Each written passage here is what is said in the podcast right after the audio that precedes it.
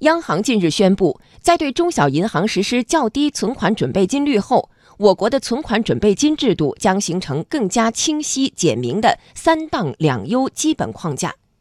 什么是“三档两优”？这一框架对金融监管意味着什么？来听央广记者蒋勇的报道。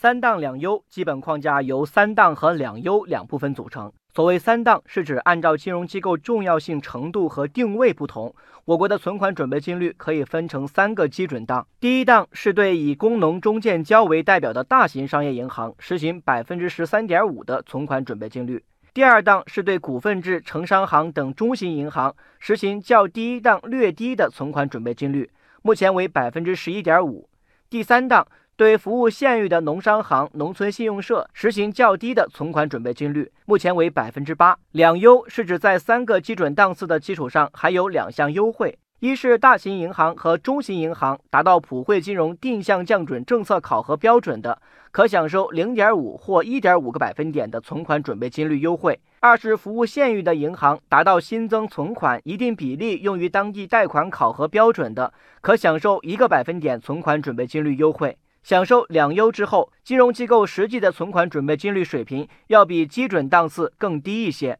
中国人民大学财政金融学院副院长赵锡军说：“三档两优的框架，有效兼顾了防范金融风险和服务实体经济，有利于中小金融机构更好地服务于民营和小微企业。”针对我们国家金融体系特殊的状况和金融市场供求特殊的结构提出来的，特别是要解决的就是我们国家目前民营企业、小微企业融资难、融资贵的问题。通过这种不同的存款准备金率的政策框架的约束呢，来建立这种长远的制度安排，让中小银行以相对更加宽松的条件服务于小微企业、服务于民营企业。